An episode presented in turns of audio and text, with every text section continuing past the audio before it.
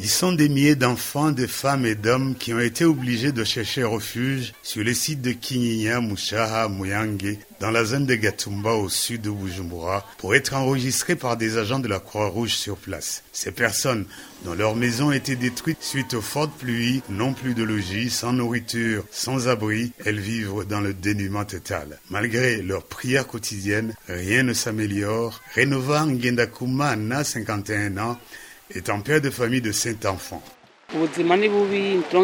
Nous vivons très mal, nous n'avons rien à manger parce que nous n'avons pas de travail. Et même l'eau a emporté les légumes lenga-lenga là où nous avions l'habitude de les cueillir.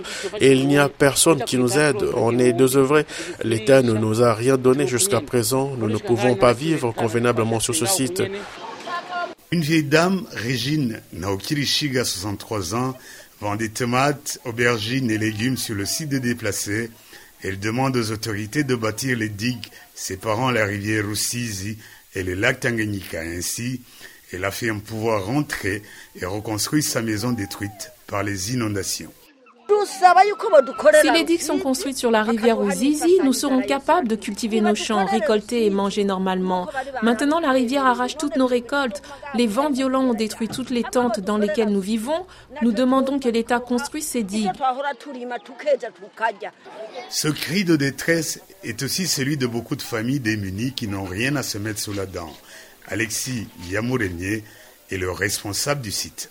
La Croix-Rouge a promis qu'elle va construire 200 maisonnettes. Nous demanderons au programme alimentaire mondial de venir en aide car les gens ici ont faim. Notre cri de détresse s'adresse aussi à tous les bienfaiteurs qui peuvent nous aider à bâtir les toilettes. Beaucoup de déplacés sur les sites de Gatumba ont demandé au gouvernement burundais de construire des digues d'aménagement de la rivière Rusizi. C'est une promesse qui sera réalisée dans un futur très proche, selon le général de brigade Anissène Nivaruta, chargé de la protection civile et gestion des catastrophes.